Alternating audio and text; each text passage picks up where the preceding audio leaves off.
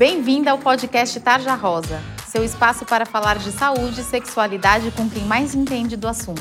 Olá, está começando mais um podcast Tarja Rosa. Eu sou o Thiago Teodoro, editor das nossas plataformas digitais e estou aqui com a minha parceira no podcast, Talita Domenici. Olá, meninas. Eu sou Talita Domenici, ginecologista consultora das plataformas do Tarja. Tudo bem com você, Thiago? Eu estou muito bem e sigo em casa, que é o que a gente tem que fazer agora durante o mês de maio, certo? Certíssimo, Thiago. Por aqui nós gravamos à distância para cada um ficar na sua casa, respeitando a orientação da Organização Mundial de Saúde. É isso aí. Quem já está acompanhando a nossa série de doenças menstruais conhece a nossa convidada do mês, que é a doutora Gabriela Schettini Neco. Oi, Gabriela, tudo bem? Oi, tudo bem? Tô sabendo que se as nossas ouvintes quiserem te seguir no Instagram, elas podem, é isso? É isso mesmo. Eu gravo uns vídeos educativos sobre ginecologia e sexualidade. E hoje eu tô aqui para contribuir um pouquinho. Agora tá um pouco mistério isso. Qual que é o seu arroba no Instagram? Como que faz para te seguir? Doutora, abreviado, Gabriela com L só. Schettini é S-C-H-E-T-T-I-N-I e Neco é I, dois N's e dois C's O. Um nome fácil, né, doutora? Mais lindo, parabéns. Obrigada. Ginecos, a gente está nesse segundo programa para falar de endometriose. E aí, eu vou começar com a Thalita. Thalita, explica um pouco para a gente o que é a endometriose. Sabe que a gente perguntou para nossa audiência lá no, no, Instagram e muitas meninas não sabiam nem explicar o que era direito. Então acho que é legal a gente começar com essa pergunta. Me fala. Tiago, endometriose é uma doença é, do útero que existem várias causas possíveis, tá? Então, assim, não existe uma causa bem definida. Eu posso imaginar que é alguma coisa do endométrio. O que, acontece com o endométrio na endometriose? Uma das, das teorias sobre a endometriose é que a paciente com endometriose ela tem uma alteração da resposta imunológica local. Então, basicamente, para ficar mais fácil da gente entender, é, a camada menstrual é o endométrio, como você já falou, né? Como a gente tem as tubas uterinas, que a gente falou lá naque, naquela primeira série, dos, na segunda série dos nossos programas sobre conheça o seu corpo, é, toda vez que a paciente menstrua, assim como vai sangue para fora, então sai sangue pela vagina, sai, cai sangue também pelas tubas uterinas e cai no abdômen da paciente. Isso acontece normalmente? Isso acontece normalmente. Por alguma questão, muito provavelmente imunológica, as pacientes com endometriose não reabsorvem essas células que caem. Então, não reabsorve esse sangue que caiu no abdômen. O sangue fica lá parado? Então, ele forma implantes, que a gente fala. Implantes de. Então, são células do endométrio, que deveria estar dentro do útero, que elas se implantam na cavidade abdominal. E aí, toda vez que a paciente menstrua, ela também sangra um pouquinho dessas células implantadas e isso leva a paciente a ter muita dor. Fora os sintomas de dor, Gabriela, quais são os sintomas da endometriose? Os sinais, né, eles são muito sugestivos, né, de, de endometriose. É, como a dismenorreia, que é a cólica menstrual, mas isso não quer dizer que toda menina que tem cólica menstrual tem endometriose, tá? Dor pélvica acíclica. Gabriela, vamos traduzir. O que é dor pélvica acíclica? Dói, não dói, dói, não dói? sem ser todo mês naquele, naquele período. Dor durante relações sexuais, dor e dificuldade de evacuar e urinar durante os períodos menstruais, tá? Esses sintomas são muito relatados, tá?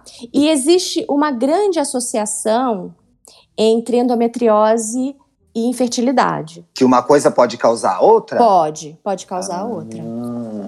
Esses sintomas sobre os quais você falou, Gabriela, eles podem aparecer todos de uma vez? Pode aparecer um só? Pode aparecer um Pode aparecer um só e pode ser completamente assintomático, tá?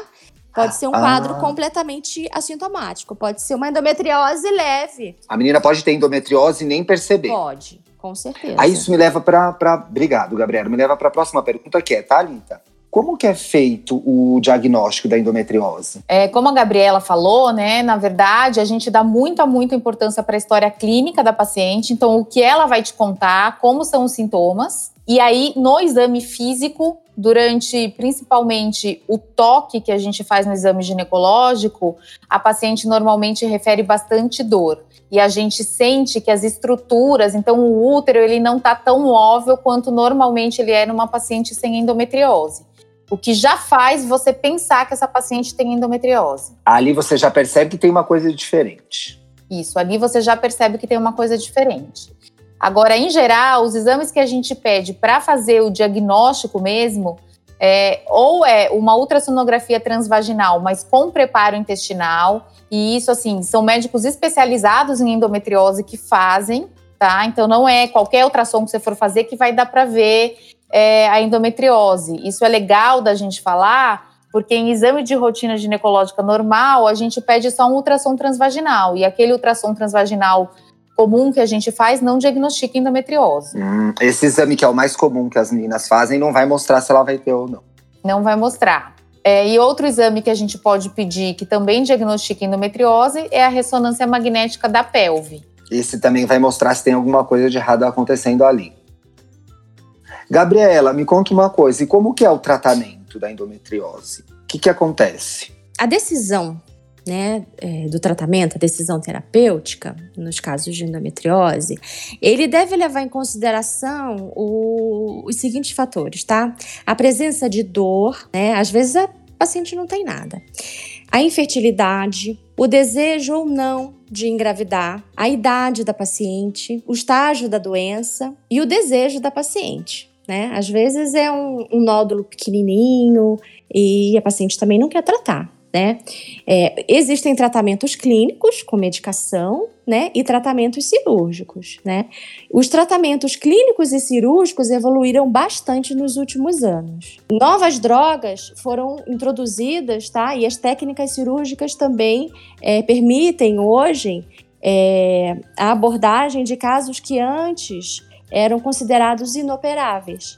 Gabriela, vou te fazer um pedido. Vamos guardar um pouco sobre cirurgia, porque a nossa pergunta lá na frente vai falar sobre isso. E aí eu te chamo de novo, combinado? Combinado. Gabriela, pelo que eu entendi, então, a escolha de tratamento também depende da opinião da paciente. Se ela quiser, se ela quiser ou não tratar, se aquilo é incômodo ou não para ela. É mais ou menos por aí, entendi certo? Sim, presença de dor, da infertilidade, o desejo de engravidar, são vários fatores que a gente deve levar em consideração.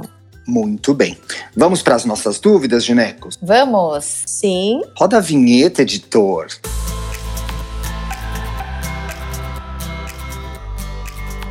Gente, vocês que ouvem a gente, tem que saber, existe um editor, tá? Quando eu falo roda a vinheta, eu não tô falando sozinho. O que, que é o Tarja Responde, gente? Tarja Responde é a sessão em que a gente responde às dúvidas de vocês. Aqui é um espaço que vocês podem perguntar o que vocês quiserem, que as nossas ginecos estão aqui para te socorrer. Pode escrever para a gente em tarjarosaoficial.gmail.com ou deixar uma direct lá no nosso Instagram, arroba tarjarosaoficial. Esse é o jeito mais fácil. Todo dia a gente está lá respondendo as dúvidas de vocês ou trazendo essas perguntas aqui para o podcast. Pode perguntar o que você quiser sobre seu corpo, sobre sexualidade, sobre seu ciclo, sobre ST, sobre gravidez. A gente traz a sua dúvida aqui para o programa e não te identifica, tá bom? Então não precisa ter vergonha de perguntar nada não, que aqui pode tudo, não tem pergunta errada, viu?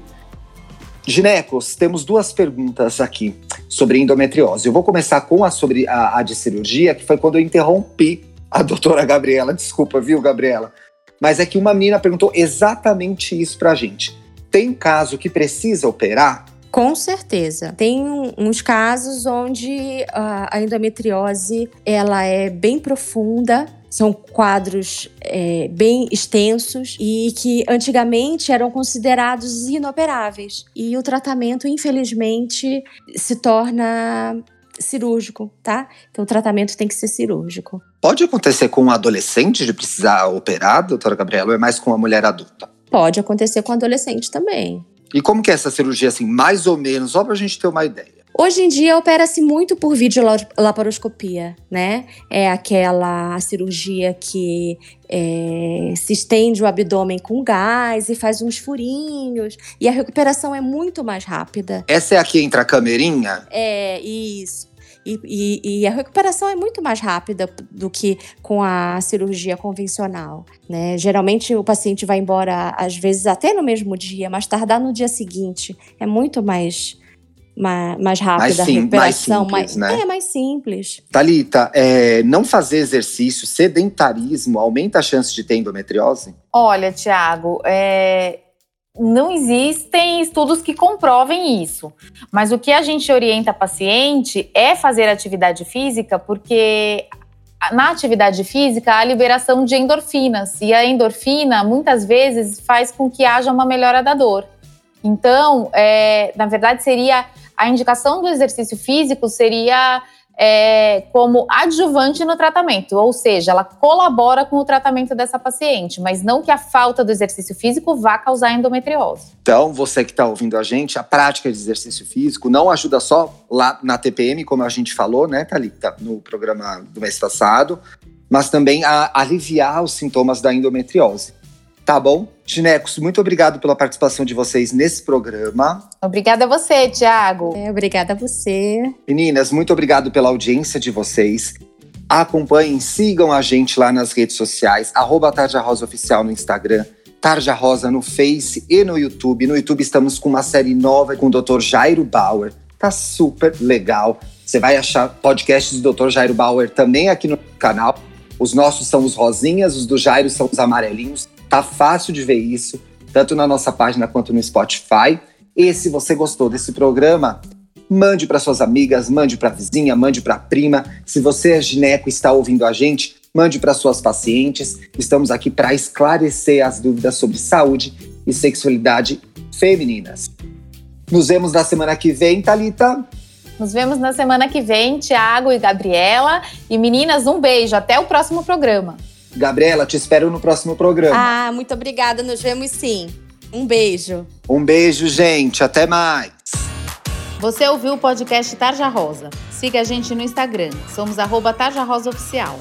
Tem alguma dúvida, sugestão? Mande um e-mail para tarjarosaoficial.gmail.com. Até a semana que vem.